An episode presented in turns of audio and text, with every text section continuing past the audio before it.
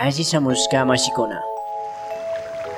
Yaku kawsay yukanchik aspa kunugnina sumaq wayra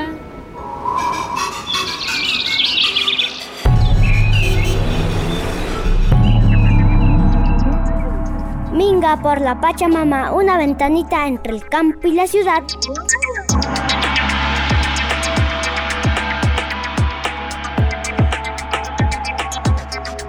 Asishamushka mashikuna.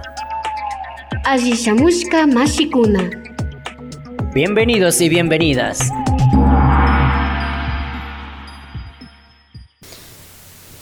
Muy buenos días amigos, amigas de la Minga por la Pachamama. Un gusto estarles acompañando el día de hoy. Muy buenos días, Marce. Muy buenos días, Deli, vecinos, vecinas, caseritos, caseritas de escuchas. Estamos en su programa Minga por la Pachamama y pues eh, siempre, ¿no?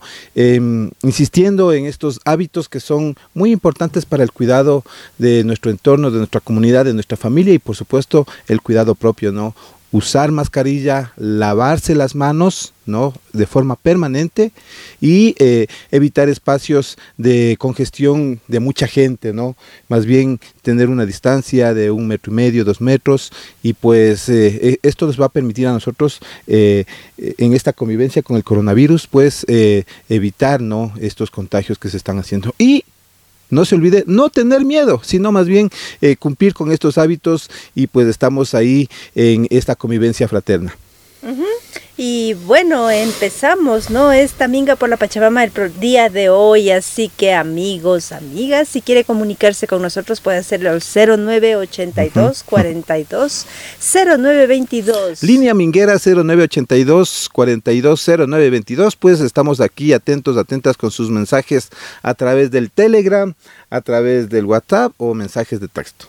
Así es. Y también en el Facebook en arroba corape satelital o arroba minga por la Pachamama.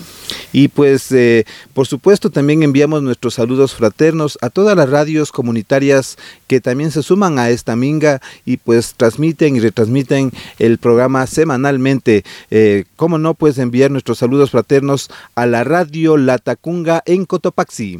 Radio Antena Libre en Esmeraldas. Radio Erpe en Chimborazo. Radio Alfaro en Manabí.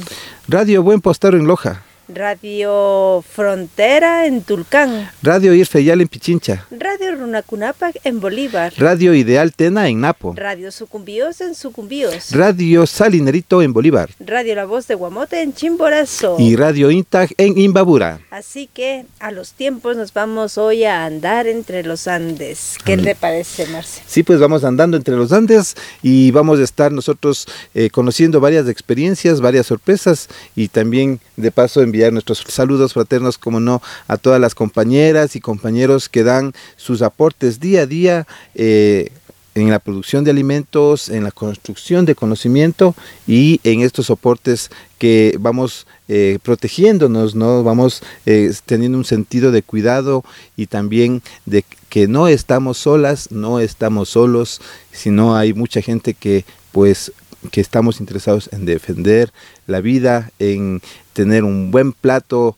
de alimentos saludables y también en contar con mucha información hacia lo que nosotros estamos consumiendo en temas de alimentos. Así que hoy nos vamos andando entre los Andes a viajar por el Ecuador. Bienvenidos, bienvenidas a esta ventanita entre el campo y la ciudad. Y arrancamos este recorrido andando entre los Andes. Cuéntame, Marce, ¿para dónde nos vamos? Y bueno, pues vamos a ir a una experiencia que se ha desarrollado en Quito, ¿no? Justo en una calle que está eh, al frente del Colegio de Arquitectos y pues es un espacio en donde se ha ido tomándose, ¿no? Se han ido tomando el espacio público y se plantea que eh, a, a manera de un laboratorio, un laboratorio de espacios públicos. Entonces vamos a ver qué es lo que tiene para contarnos Diana Cabascango, que hace justamente en esta entrevista a Ricardo Huitrón de Acción Ecológica. Adelante, Diana. ¿Con quién tenemos el gusto? Ricardo Buitrón de Acción Ecológica. Bueno, en este día, Ricardo, nos gustaría que nos comentes eh, qué es lo que está pasando aquí en Iñaquito. Bueno, estamos eh, haciendo un laboratorio urbano. Esta es una propuesta de varias organizaciones eh, el Colegio de Arquitectos, el Cabildo Cívico de Quito, como parte del Cabildo Acción Ecológica, eh, productores agroecológicos. La idea es eh, recuperar el espacio público. Esta es una propuesta que pretende que esta calle se convierta en una vía peatonal, se convierta en un área verde que además permita otro tipo de actividades de uso del espacio. Por ejemplo, las ferias, que sea un espacio recreativo, que sea un espacio más amigable con el entorno y que cambie la dinámica urbana. Este es un ejemplo para el resto de la ciudad que se puede ganar espacio recuperando eh, vías que pueden ser eh, distribuidos de otra manera, pero que además sirva para mejorar el ambiente, para iniciar un proceso de recuperación de, y mejoramiento de aceras, para que el espacio se pueda integrar y, y, zonas que no están bien, digamos, bien conservadas o que se pueden mejorar para beneficio de los habitantes. Eh, Ricardo, ¿nos puedes comentar de pronto las ordenanzas que se están eh, inspirando dentro del Cabildo Cívico y con todas las organizaciones sociales a favor de la soberanía alimentaria, a favor del mejor uso del espacio público? Estamos, eh, digamos, como Cabildo Cívico eh, y como organizaciones estamos tratando de aportar en la construcción de ordenanzas para la ciudad. Una de ellas es la ordenanza de arbolado urbano. Nosotros ahí estamos eh, procurando que se entienda que el arbolado no es solamente, digamos, el, el, cómo se ha manejado hasta ahora, el árbol, la poda, sino es, son espacios, son corredores verdes que puedan servir para la regeneración urbana, para el, digamos, para enfrentar el cambio climático, pero además que cambien la concepción que tenemos nosotros. No solamente son los árboles, son los arbustos, son las plantas nativas, es todo lo que constituye la biodiversidad que hay en la ciudad y que eh, queremos recuperar. Eso, por ejemplo, es como parte de la ordenanza. También eh, estamos tratando de que ahí se consideran a los polinizadores urbanos, o sea, que se tomen medidas para proteger a, los polinizadores, eh, las abejas, las avispas, entre otros, que lo que hacen es eh, mantener la diversidad existente, pero que están amenazadas, por, sobre todo por el uso de plaguicidas eh, que se aplican indiscriminadamente en la protección, digamos, para eh, eliminar lo que es, comúnmente se llama mala hierba, pero que están afectando a los polinizadores y afectando la biodiversidad de la ciudad. Esa es una. Luego estamos interviniendo sobre la ordenanza de plásticos para que se empiece a pensar que hay que eliminar los plásticos de un solo uso Estamos también interviniendo sobre la ordenanza, digamos, de fauna urbana, eh, pero es, es, difícil porque hay muchos intereses. Y obviamente nosotros estamos, eh, y la ciudad y los ciudadanos están enfrentando a poderosos intereses que están atrás de que no cambien algunas cosas en la ciudad. Importante lo que nos comentas, este, Ricky, y sobre todo en el tema de la soberanía alimentaria, este encuentro campo-ciudad, eh, directamente productor-consumidor la importancia de generar estos espacios diferenciados de comercialización alternativa. ¿Cómo le ves? ¿Cómo has visto que ha reaccionado eh, los vecinos y vecinas del barrio de Iñaquito aquí, eh, se puede decir, en el centro norte de, de Quito? a los vecinos, los vecinos que ya vienen y conocen y pueden acceder a productos sanos, a productos alimenticios producidos de una manera ecológica, eh, están contentos porque obviamente no tienen esto al alcance de la mano. Normalmente las redes y los espacios de comercialización están restringidos eh, y espacios así no existen. Más bien eh, se han reducido un poco por el tema de la pandemia, pero es justo lo contrario. Estamos demostrando de que hay una necesidad de la gente para acceder a productos y alimentos directamente de los productores. Eso es una ventaja para la gente porque puede acceder a mejores precios, pero no solamente eso, está comprando productos de calidad. Entonces la gente, yo veo que la gente de los vecinos, los de los departamentos, bajan o sea, se hace la feria, bajan, adquieren productos, se van más contentos, porque además no es solamente el producto, tienen relación con los productores, se enteran que cómo producen, se enteran de que hay otros, otros eh, digamos, hay productos más elaborados con mayor valor agregado. Entonces se dan cuenta de que hay una, toda una diversidad que está ahora al alcance de su mano. Eh, eh, hay que considerar algo, por ejemplo, una, una cosa que nos hemos dado cuenta aquí es que muchos habitantes son ya, digamos, de la tercera edad entonces no tienen tanta facilidad para desplazamientos. Entonces muchos de los residentes en estas torres de, vivienda, de, edificios, espacios así les, les mejora totalmente su calidad de vida. Eh, muchas gracias todos por la recuperación de espacios en la ciudad.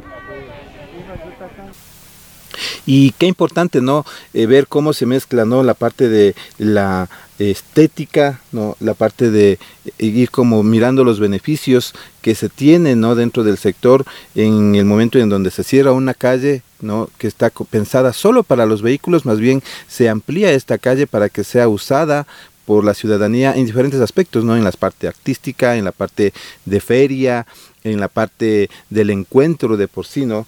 Al inicio te cuento que nos decían que estaban bastante preocupados los vecinos y vecinas de, ese sector, ¿no? Eh, imagínate un sábado en la mañana ver carpas, ¿no? Al frente como están ahí y, viendo diversas actividades que se están desarrollando, ver una feria, ¿no? Dicen siempre las ferias les confunden, ¿no? Se asusta la gente, ¿no? Tenemos, ¿no? Ese recuerdo de estas ferias que no eran tan bonitas. Claro pero planteando una feria agroecológica con productores locales en realidad cambia la situación. Y, y, claro, entonces esa complementariedad que se le da a la feria en esa toma de espacios públicos, en el que ya los vecinos que estaban así, así haciéndoles muecas y todo, pues dicen, bueno, ven la calidad del producto, ven eh, la relación directa que tienen y pues eh, se ha ido también entendiendo ¿no? este proceso de apropiación del espacio público desde la ciudadanía. Así que son interesantes estos laboratorios, pues nosotros estaremos atentos también a las diferentes etapas que en este año pues se van a ir desarrollando y veamos si es que podemos, eh, vecinos, vecinas, que se animen. Ustedes también seguramente tienen una calle, un callejoncito pequeño y que pueden ustedes activarlo, ¿no? Para estos espacios de encuentro, ¿no? Que tan necesarios son en este momento de encuentro siempre guardando, las, distancias. sí, guardando las Ustedes ven ahí en ese espacio, pues se veía todo el tema de bioseguridad, no se concentraba la gente, sino más bien con los con, los con las distancias, ¿no? Con el lavado de manos tenían ahí para lavarse las manos, las mascarillas ahí y pues ese es un escenario interesante para ir avanzando en este recorrido, ¿no? Andando entre los Andes ahora, me parece que nos vamos hasta Imbabura. ¿Qué novedades tenemos de en Imbabura? Bueno, vamos a escucharle, ¿no? Justamente a los tiempos vamos a ver a nuestro compañero Tupac. Saludos a Tupac que está eh, ya subida en Imbabura y pues va a conversar con un doctor justamente a ver qué novedades nos tiene con el director del patronato de Imbabura, ¿no? Cómo han ido resolviendo en este escenario de emergencia sanitaria. Así que vamos, adelante Tupac.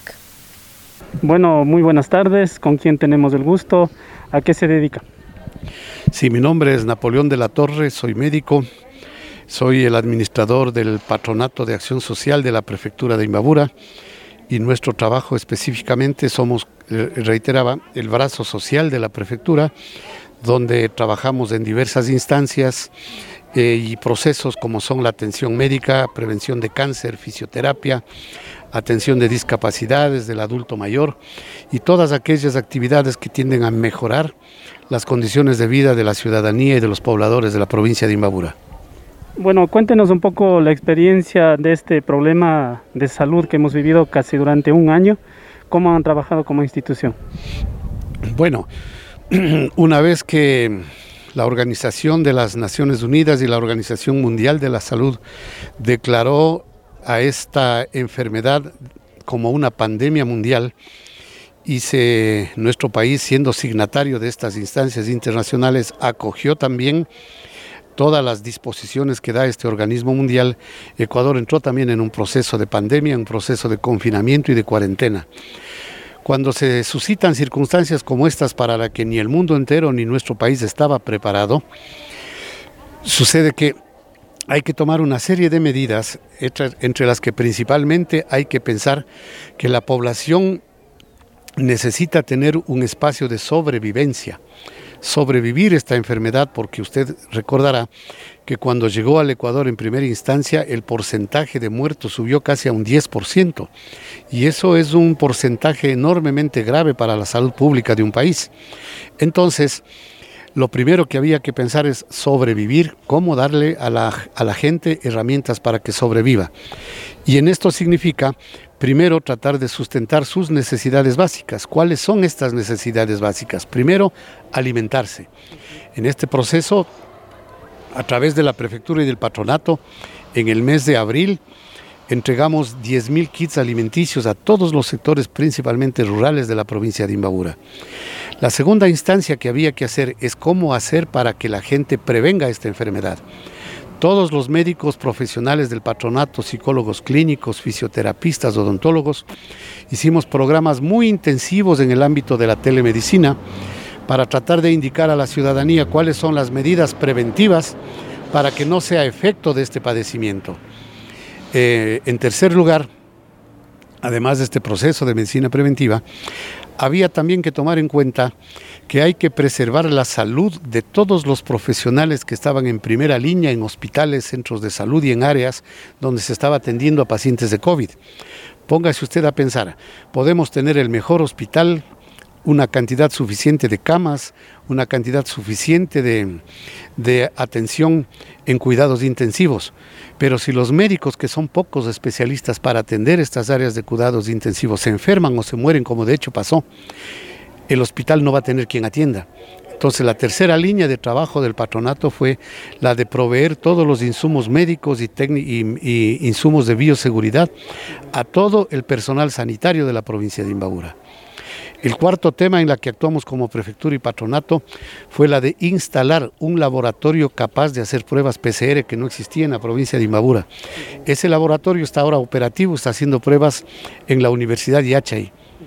Invertimos tanto empresas e instancias privadas como en el caso específico de prefectura y patronato. Hemos dado toda la provisión de los elementos, los viales, neutralizadores virales y otros equipos de protección para gente de laboratorio y también para la toma de muestras en todo el sistema sanitario de la provincia. Eso más o menos en resumen le comento de lo que hemos hecho y de lo que vamos a seguir haciendo.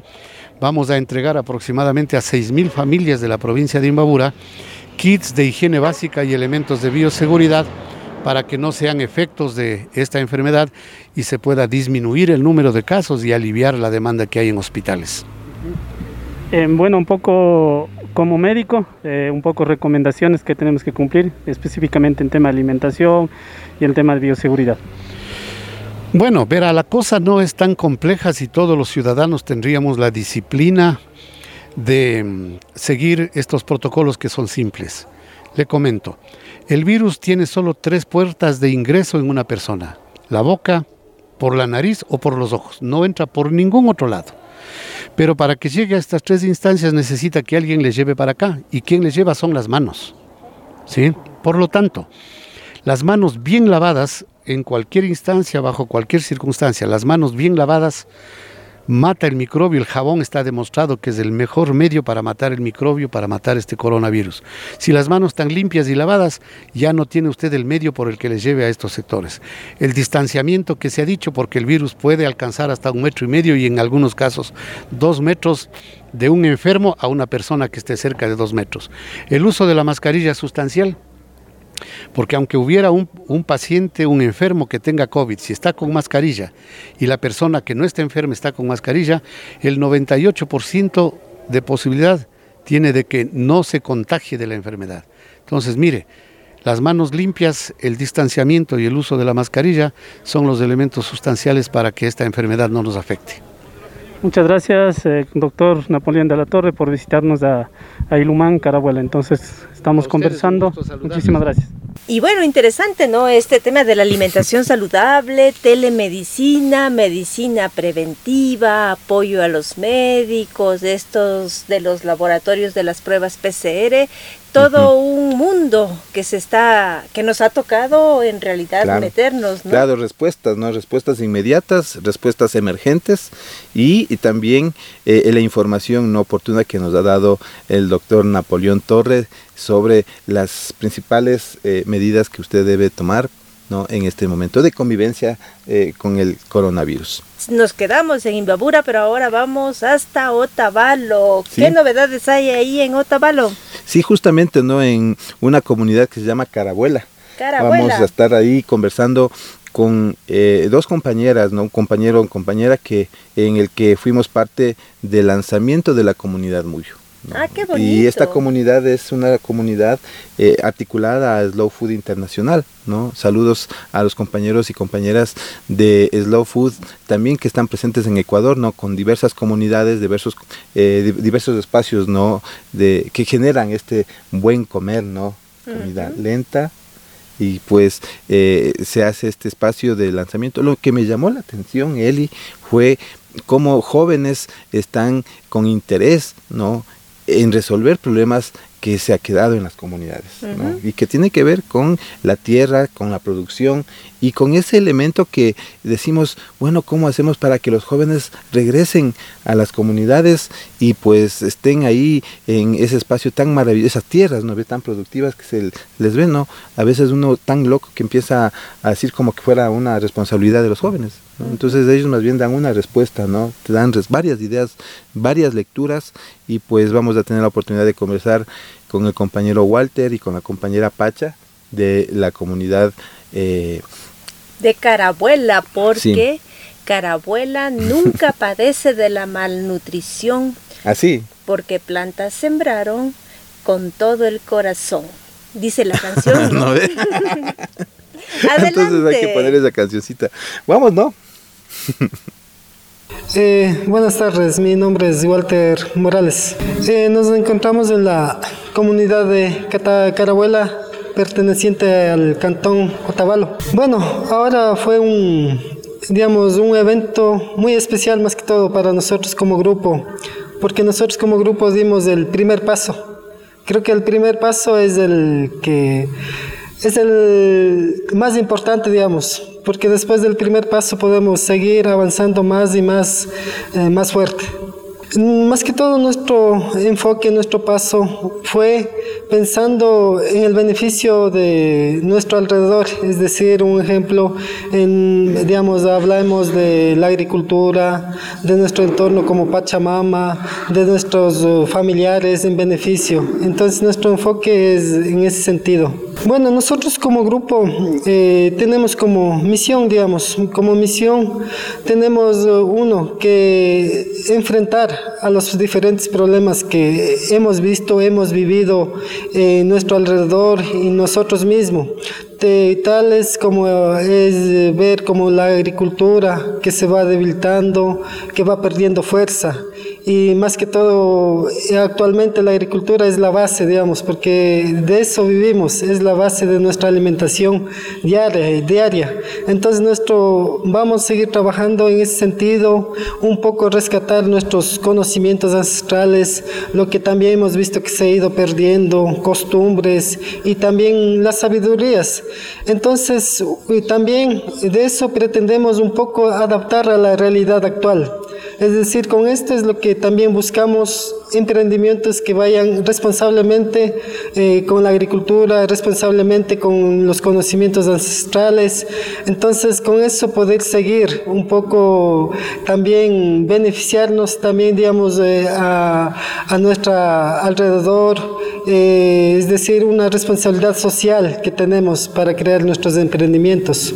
nosotros como grupo hablamos de porque nosotros, cada uno, eh, digamos, tenemos unos diferentes eh, emprendimientos, digamos, hemos ido creando. Eh, tal como, tomando como un ejemplo, como una referencia, uno de los emprendimientos era rescatar el, o fortalecer lo que es el maíz.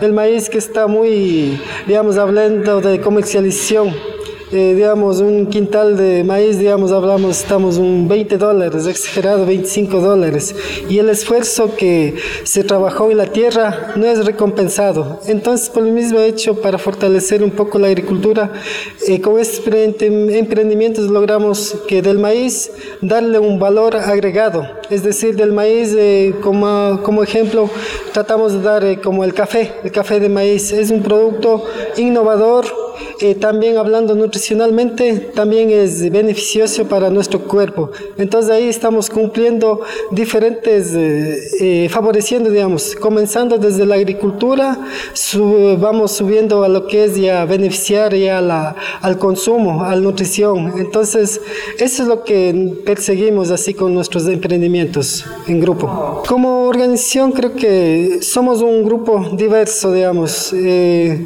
de algunas comunidades comunidades, eh, la, digamos, la sede es digamos, en la comunidad de Carabuela, pero los eh, integrantes son de diferentes comunidades. Eh, por ejemplo, de Peguche, eh, en la misma comunidad de Jawapamba, eh, así, eh, pero más que todo del cantón Otavalo. Y pero más que todo nos reunimos como grupo, porque creo que perseguimos el mismo ideal, que es eh, cuidar nuestro medio ambiente. Hablando del medio ambiente, me refiero a la agricultura y también, a, a, digamos, como fin tenemos que a la salud, a la salud humana beneficiarnos. Creo que todos los que estamos aquí, eh, como participantes, integrantes de, del grupo Muyo, creo que perseguimos el mismo ideal. Eh, creo que mm, para poder, eh, digamos, reaccionar, eh, creo que tenemos que vivir. Y creo que solo con ver o que con que nos cuenten, creo que no podemos eh, eh, entender qué es lo que pasa. Creo que una de las razones, digamos, hemos, nosotros hemos vivido como un ejemplo aquí mismo, digamos, la agricultura casi es mínima. ¿Por qué? Porque la agricultura ya no daba ingresos económicos para poder mantener a la familia. Entonces las familias aquí optaron al comercio, a los tejidos, todo eso, pero dejando a un lado la agricultura. Entonces por eso es lo que nosotros hemos vivido, hemos visto que se ha ido perdiendo, pero creo que un poco sacando lo bueno, digamos, de la pandemia, fue que con eso reaccionamos de que todo mundo, cuando ya no había comercio, eh, se comenzó a desesperar y se volteó a la agricultura. Entonces ahí vimos, nosotros también como grupo eh, gestionábamos así para ayudar, así con semilleros, repartir eh, plántulas, todo eso. Y la gente estaba emocionada. Eh, y algunas personas hablaban de un ejemplo de con eso lograr ingresos para la familia digamos, ya creo que cambiamos una mirada así. Entonces, de eso y más experiencias, creo que hemos visto la necesidad de aportar a la sociedad, aportar a nuestras familias para, aunque sea cambiar, aunque sea poner un grano de arena. Un mayor aprendizaje creo que fue, uno, valorar la agricultura, pero tomando como, un, como una escena, digamos. Fue que una vez, eh, digamos, como grupo, conversábamos, eh, nos uh, ayudaron algunas instituciones eh, públicas, tanto como privadas, nos ayudaron con semillas. Entonces ahí había diferentes eh, ideas, decir, yo voy a producir hortalizas, tal vez con eso ya para hacer en mi familia que sea el ingreso principal, todo eso. Entonces con el entusiasmo comenzamos. Entonces, viviendo a futuro, digamos, ya poder de la agricultura, poder seguir eh, sustentándose económicamente. Pero ya comenzamos paso a paso y fuimos viendo la realidad. Entonces, lo, lo primero que pasó fue que después de eso, la, digamos, vimos que, un ejemplo, las plántulas no eran valoradas, digamos, su valor real. Después fuimos ya tal vez cosechando.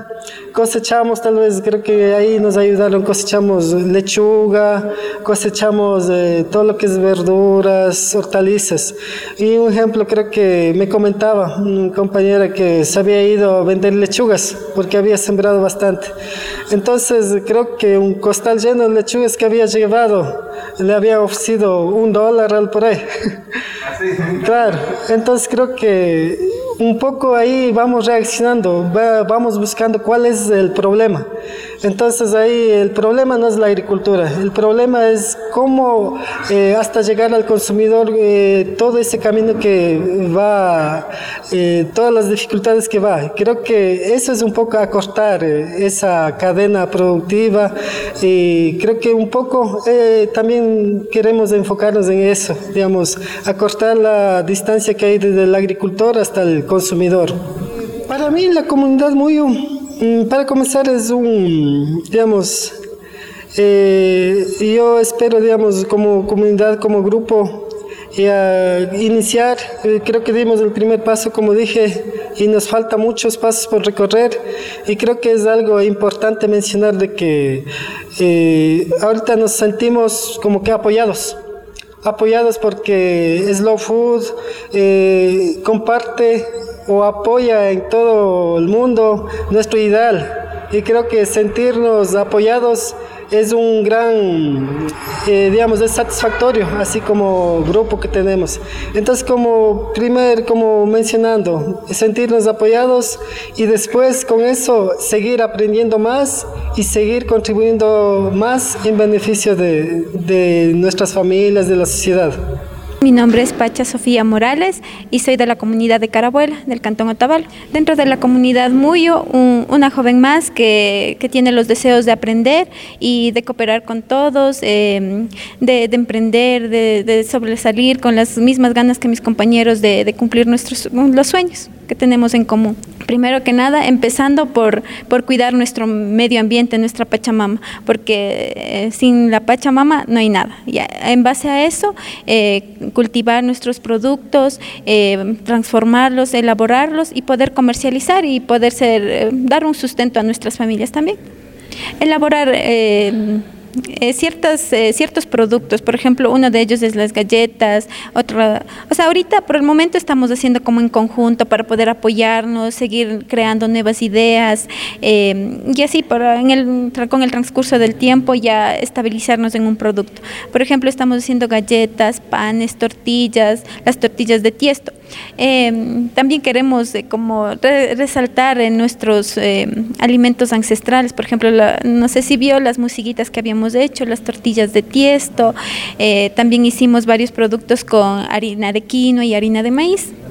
Eh, bueno, eh, también fue por una gestión que de aquí de la tenencia que nos ayudaron con brindando cursos talleres, eran talleres sobre galletas, sobre panadería y eso, eso fue la base para aprender y también para motivarnos a seguir. Entonces aprendimos y también nos autoeducamos, también nos reuníamos, aprendíamos, un día nos salían mal, otro día se nos quemaban, pero eso fue, fue parte del, del aprendizaje.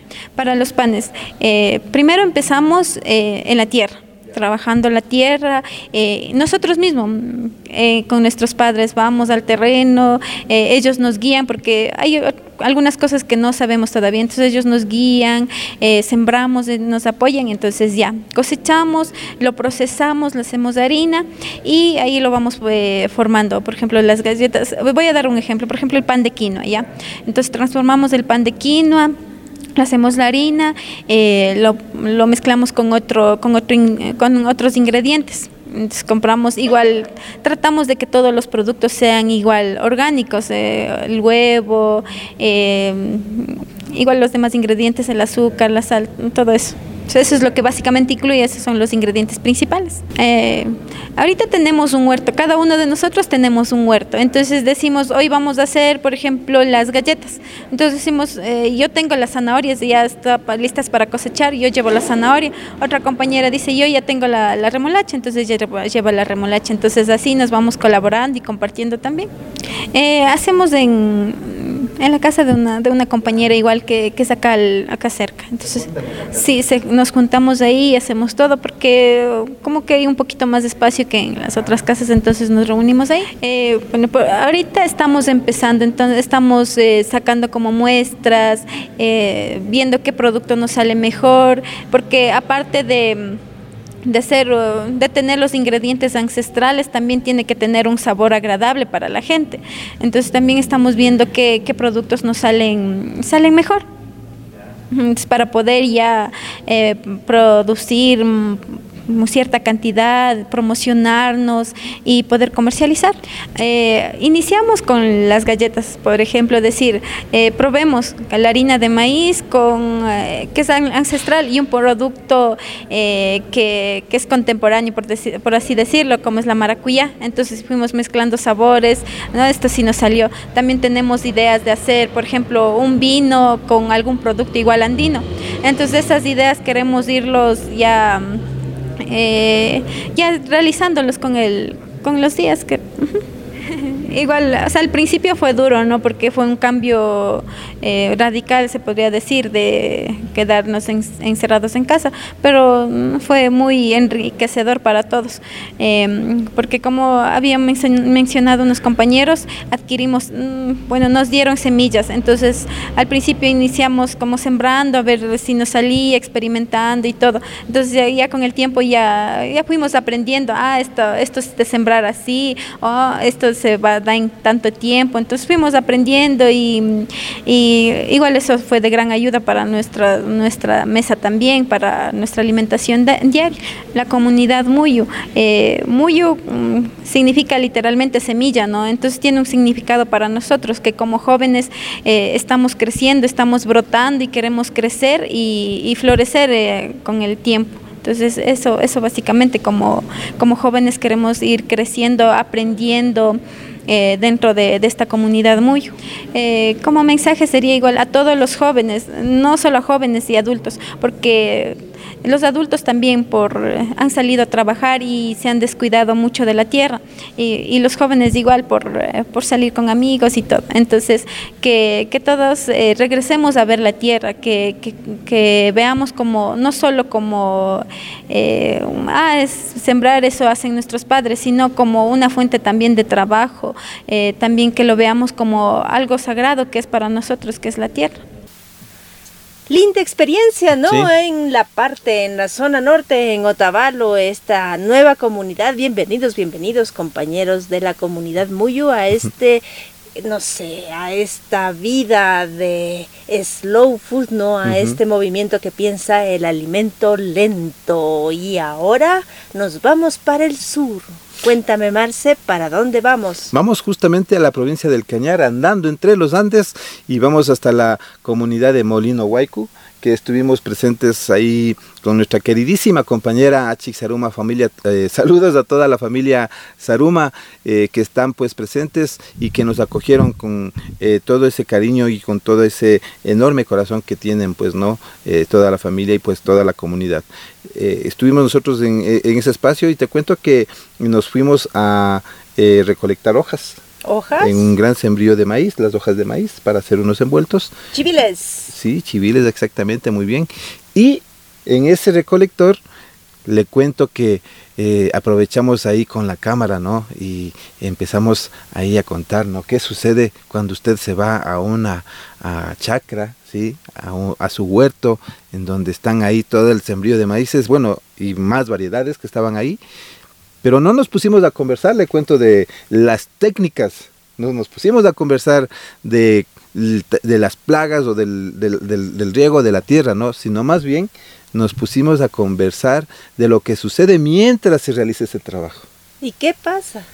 ¿Qué le parece pues si vamos, ¿no? A ver qué sucedió mientras estábamos nosotros recolectando las hojas. Vamos entonces a ver qué hicieron. Entonces, cuando veníamos a Hajmana, decimos al de sierva, la segunda de sierva, no sé, ustedes, puro aquí, ¿cómo le dicen? Nosotros decimos Hajmana.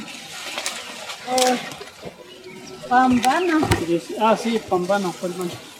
Y entonces ahí cuando estábamos haciendo esas cosas, los mayores iban contando cuentos. Entonces le voy a contar uno, a ver, de los que me acuerdo que en estas tierras contaba. Que ya murieron estos mayores. Dice que los dueños no venían, ya no venían a deservar. Estaba llenito de maleza. Y dice que dijeron, dice que dijo el maíz al, al, a un mosquito que estaba pasando. Dice que no viste a mis dueños, dice que dice el chuspi le decimos nosotros en Quichua.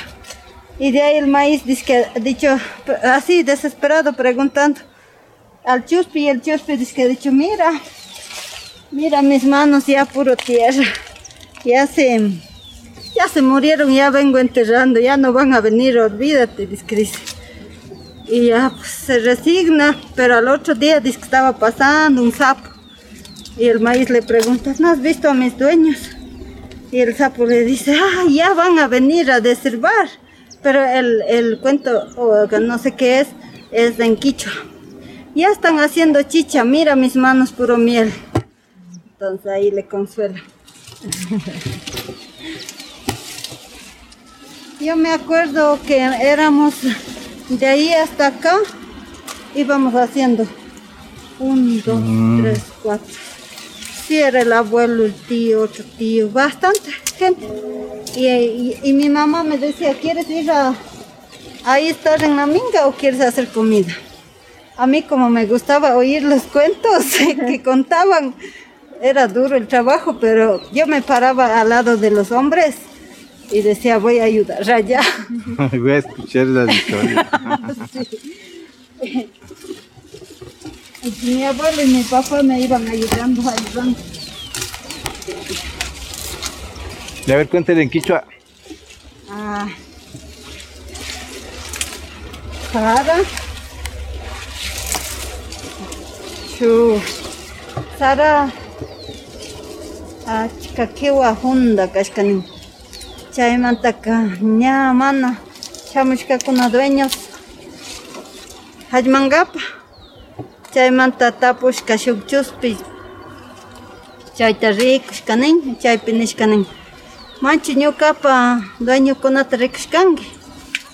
Chaypi nishkanin ñami wañurkas. Ya wañushkakunami ni riki ñuka maki ña tukuy ña enterrashpa shamuni. Chaymantaka ña saraka resignado sakirishkanin ña wañushkami nishpa. Pero kayandi punlla kutin tapushka sapun. Chaypi nishkanin sapuka. Uy, manchi ñukapa dueñokunata rikurkanki.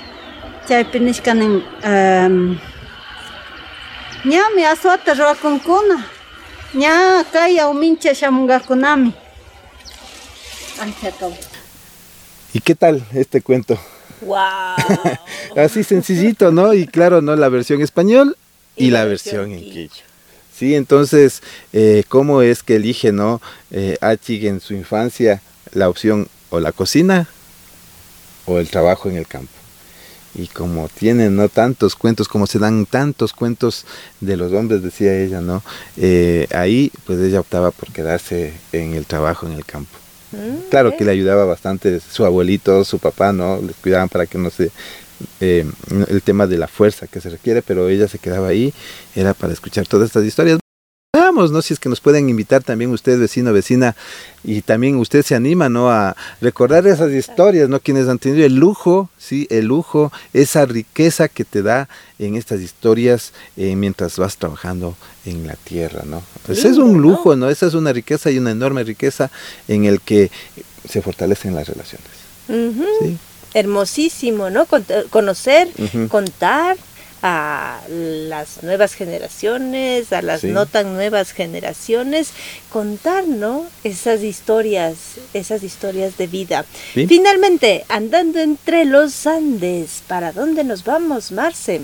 Bueno, pues vamos a irnos ahora hasta Cayambe. ¿sí? Cayambe, hasta Cayambe regresamos siempre, al ¿no? norte. Y siempre nosotros muy contentos de ca- cada vez que nos vamos a Cayambe, como hay estas organizaciones que son tan inspiradoras, ¿no?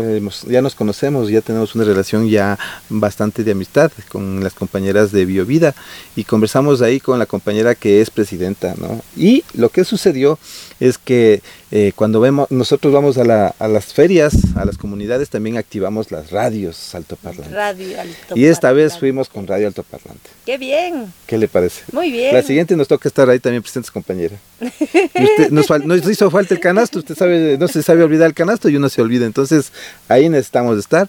Y pues en esta radio altoparlante lo que hicimos es un diálogo fraterno ¿sí? entre la organización Biovida y un grupo, eh, dos grupos de investigadores que estuvieron, ¿no? Esta vez vamos a escucharle a uno, un grupo de investigación que trabaja el tema, el tema de las plantas medicinales de la Universidad Politécnica Salesiana, ¿no? Y se están haciendo estas articulaciones entre la academia, ¿no? La investigación académica y la práctica, ¿no? Las compañeras agroecológicas.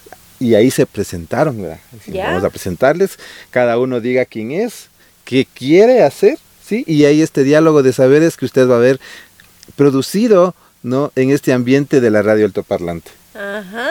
Bueno, vamos a ver qué es lo que pasó entonces. Vamos en a escucharle. ¿sí? Adelante compañeros. Muy buenos días, ¿con quién tenemos el gusto? Buenos días, compañero Marcelo. Eh, mi nombre es Soy la China. Soy actualmente la presidenta de la Organización de Productoras Agroecológicas BioVida. Y a nombre de mi organización, pues darle la muy, muy bienvenida y aquí le recibimos así con, con mucho cariño, se puede decir, no hay otra palabra, al compañero Marcelito que ha estado siempre pendiente de nosotros en apoyarnos, en sobre todo moralmente también, en todo lo que hemos necesitado, eh, sobre todo en este tiempo de la pandemia que como que nos dio depresión, pasamos de todo, pero siempre nos han estado llamando, preguntando. Y yo sí le agradezco mucho por eso y de igual manera darle la bienvenida al ingeniero John y aquí a la señorita que que no sé. Que vamos ahora a conocerle. Sí, que le vamos a conocer. ¿Cuál es pues. su visita? ¿Cuál es el objetivo aquí que está con nosotros en esta feria de agroecológicos? Muy bien, pues entonces muy buenos días. ¿Con quién tenemos el gusto? Buenos días, buenos días con todos. Mi nombre es Tatiana Mosquera.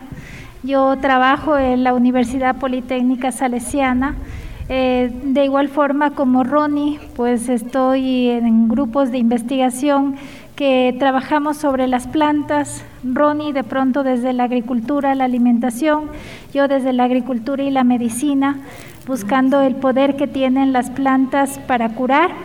Y bueno, a mí tanto Marcelo como Ronnie me habían contado que hay un grupo de, de personas que trabaja muy bien en esto, entonces yo más bien quiero hacerles llegar mi felicitación a ustedes que han podido organizarse, que pueden salir con sus productos, que pueden motivar a que la gente coma sano, a que la gente vuelva a mirar a la naturaleza como un medio no solo de alimentación, sino de curación nosotros, pues desde la universidad lo que queremos también es apoyarles a su trabajo. Nosotros sabemos el excelente trabajo que ustedes están haciendo y solo queremos ayudarles a eso, o sea, hacer una voz más que les permita a ustedes que la gente valore todos estos esfuerzos. Entonces, em, mis felicitaciones primero, luego comentarles que me siento muy complacida de estar entre ustedes. En realidad, todos estos momentos a nosotros nos enriquece mucho, tanto como parte de la universidad como personas. Así que felicitaciones a todas por este excelente trabajo que hacen. Muchas gracias, doctorita. Eh, ¿Qué le diría, pues, compañera? Mire nomás las visitas que le traemos. Eh, yo pues primero darle gracias a Dios que Dios siempre tiene algo preparado para, para nosotros. Y pues eh, que dice la doctorita, por supuesto, bienvenida a nombre de la organización. Y pues dice que está en la, para la investigación de plantas medicinales, me parece una cosa muy excelente para nosotros porque eh, aquí entre todas las compañeras tenemos uh, bastante conocimiento, eh, si no es una, otra y así, pero si todas nos reuniéramos, Chusa, hiciéramos uh, una cantidad, digamos, de, de medicina, ¿para qué sirven las plantas?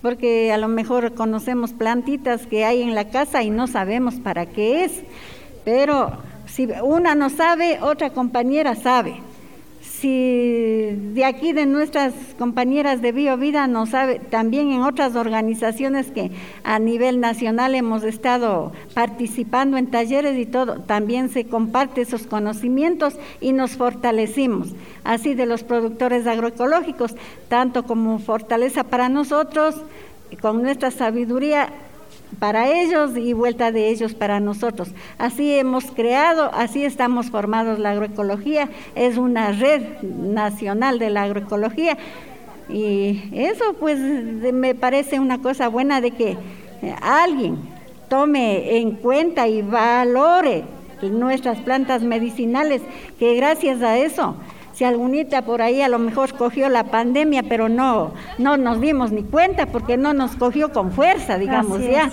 ¿Por qué? Porque estamos comiendo los productos sanos, sanos desde la tierra. Entonces tenemos nosotros A veces también creo que la enfermedad cuando el corazón también tenemos enfermo, pero cuando el corazón, igual que nuestros productos, tenemos sanos, limpios, creo que eso es suficiente para que no, no darle cabida que venga a, a sentarse en nuestro cuerpo, en nuestro organismo, la pandemia. Y si algo nos ha cogido, tal vez alguien, hoy escuché a la compañerita que le ha cogido esto del corona, pero ella se ha curado con plantitas.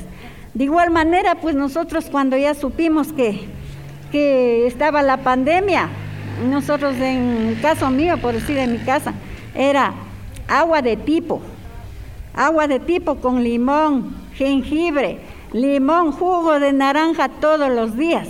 Tenemos una alianza con unas compañeritas de Santo Domingo de los Áchilas que ahora no han venido por la distancia y como se ha bajado un poco la venta también, para ellas es costoso.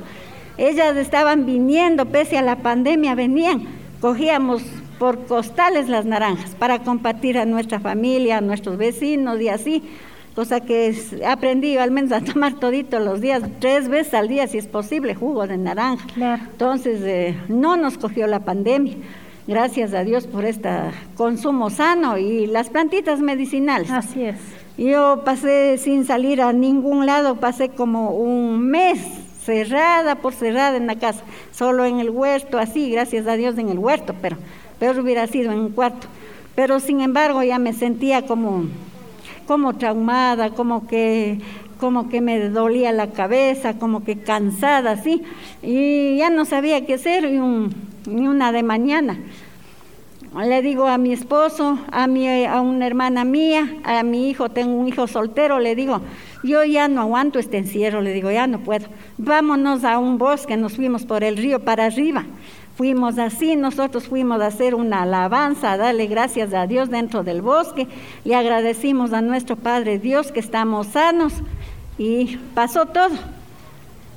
Nos andamos, este, mi hijo tenía un poquito tos, Nada, todo, todo, todo se cambió. Era como habernos ido a un, a un centro de, ¿qué le digo? Pues a un espacio, que todo está sano, que todo está puro, porque regresamos tranquilos del corazón, todo en paz y todo bien. Es el apercibir de la naturaleza, el sonido del río, todo eso que nos hizo, dije yo, bendito Dios, cuánto que le agradecí por la naturaleza que Dios nos ha dado. Así es.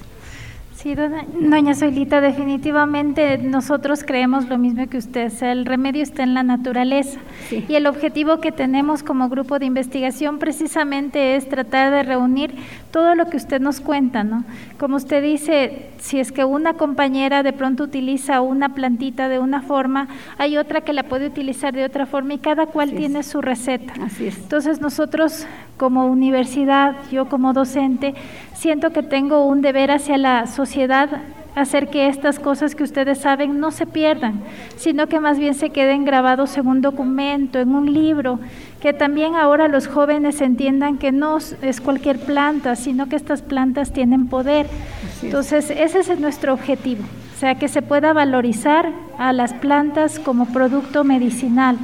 Porque sí, justo ahorita, como usted comenta lo del coronavirus, nos pasamos esperando que llegue una vacuna, pero tenemos todos los remedios a nuestro alrededor.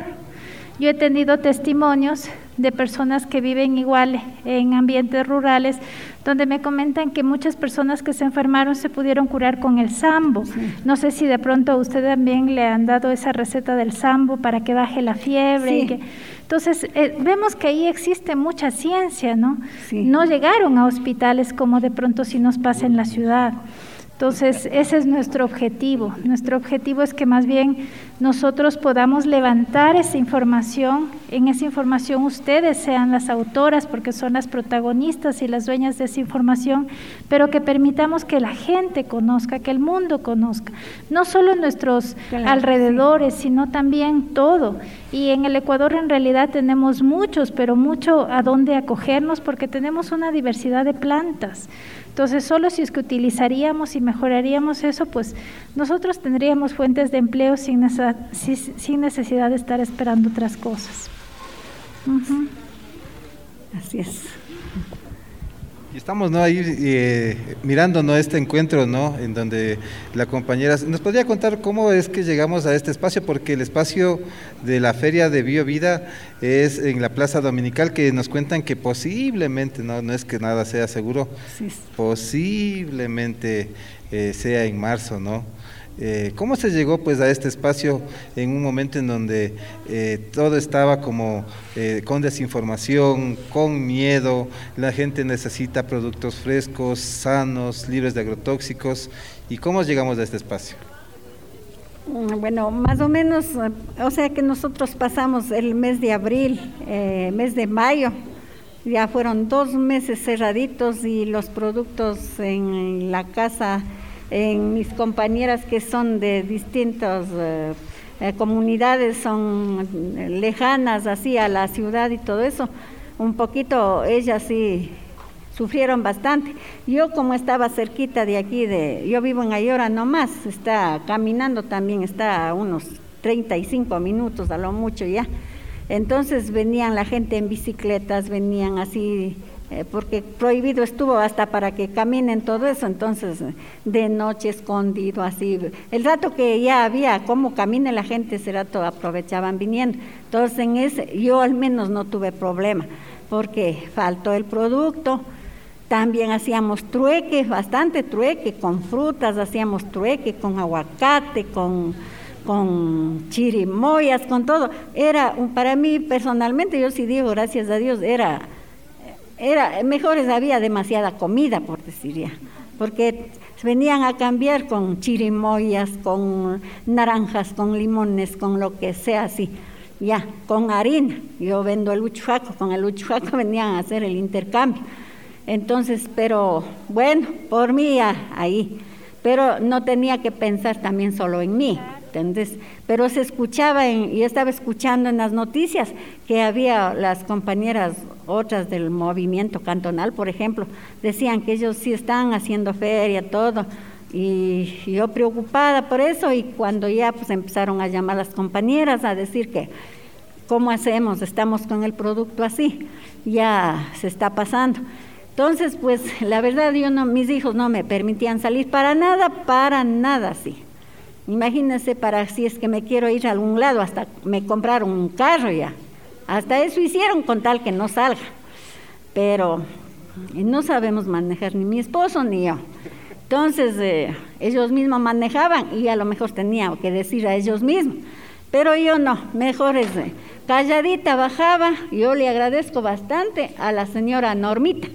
La señora no, a ella le conté, digo, porque estuvo más cercana, porque me contestaba el teléfono, ella estaba pendiente de mí, yo pendiente de ella, sí. Entonces le digo, sabe señora Normita, esto está pasando, ¿qué hacemos? Vamos al municipio, gestionemos a ver si nos dan en algún espacio, dijimos así. Fuimos, pero creo que era como, sí, unas tres semanas, pero continuadas.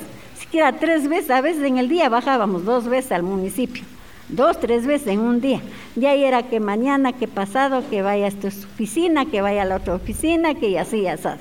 Bueno, Ahí estaba pendiente. Yo me, una hermanita mía ya me encontró salida. Entonces ella me, ella es costurera, me regaló uno, como overol así hasta abajo, con capucha y todo me regaló y dijo con esto salga ñaña, vaya, vaya me ahí, hasta había estar bien tapada ahí en el municipio. Y gestionamos y ya pues nos dieron este espacio, pero teníamos que agradecerle al presidente también de aquí del, de este barrio. Muy bueno el compañero presidente, nos apoyó bastante. Y, pero esto era puro hierba, todito era puro césped, todito pura hierba, así. Lo malo que había sido es de gestionar por cada cosa. Si usted quiere picar esa hierba de ese otro lado, teníamos que hacer otra gestión. Si para estito, otra gestión para afuera, para la calle, otra gestión. Imagínense. Entonces tuvimos que, todo eso pasamos, se lo hizo.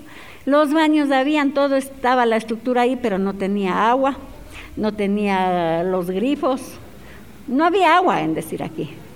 Entonces gestionamos también por eso, pusimos nosotros mismos algo de dinero de la organización y lo hicimos.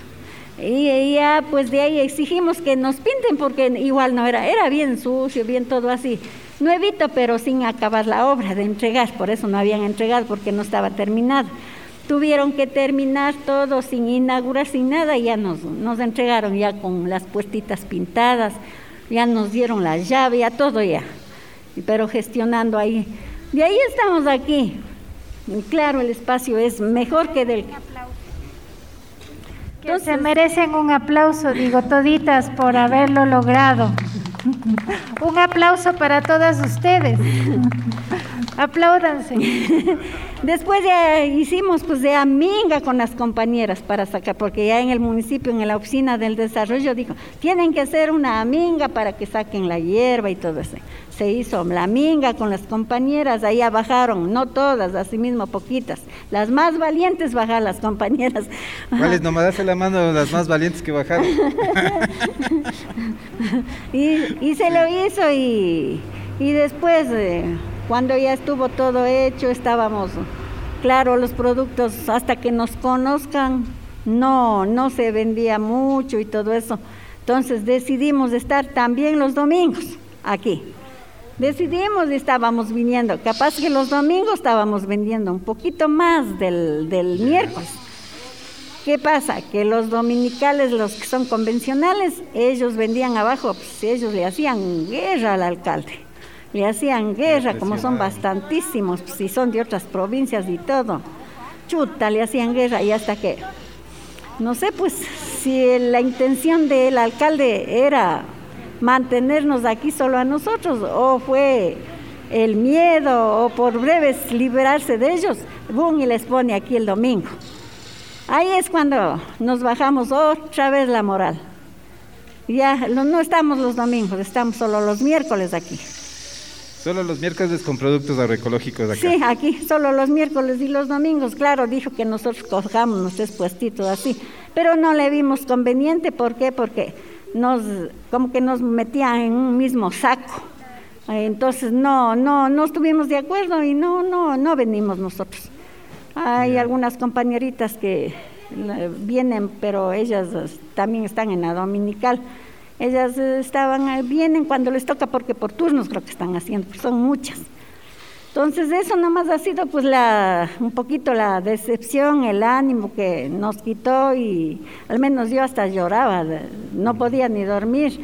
Decía mi esposo, me dice, vos nomás llorando, decía, y, y a las otras a lo mejor ni les van ni les viene, y vos llorando aquí, decía así. Pero dije, no, no es que sí me decía, sí era triste, oiga, gestionar, hacer todo y después, bueno. Pero bueno, pasó todo eso. Parte del proceso. ¿Qué le parece, pues, compañera, toda esta historia? Definitivamente son mujeres valientes. Bueno, también hay uno que otro hombre, creo, pero la mayoría son mujeres valientes. Son esos testimonios que a nosotros también nos dan fuerza, ver cómo ustedes luchan por tener estos espacios que, que les pertenecen en realidad. Entonces, más bien, felicitaciones nuevamente, todo el ánimo para que sigan adelante, sentirse también que no están solas, que existen grupos desde diferentes partes que también les estamos apoyando. Sí.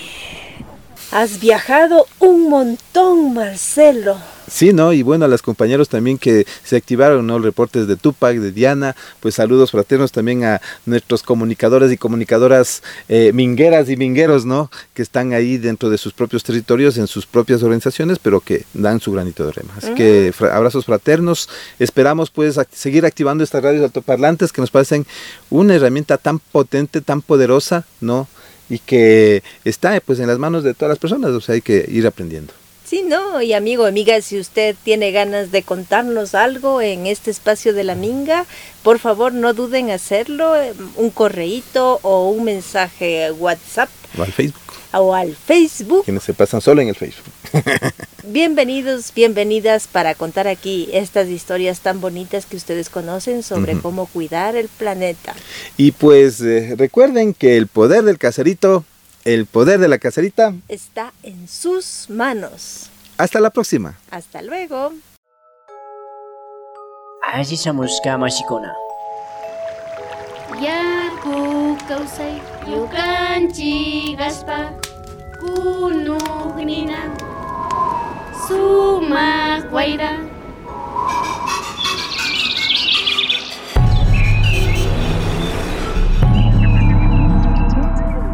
Minga por la Pachamama, una ventanita entre el campo y la ciudad.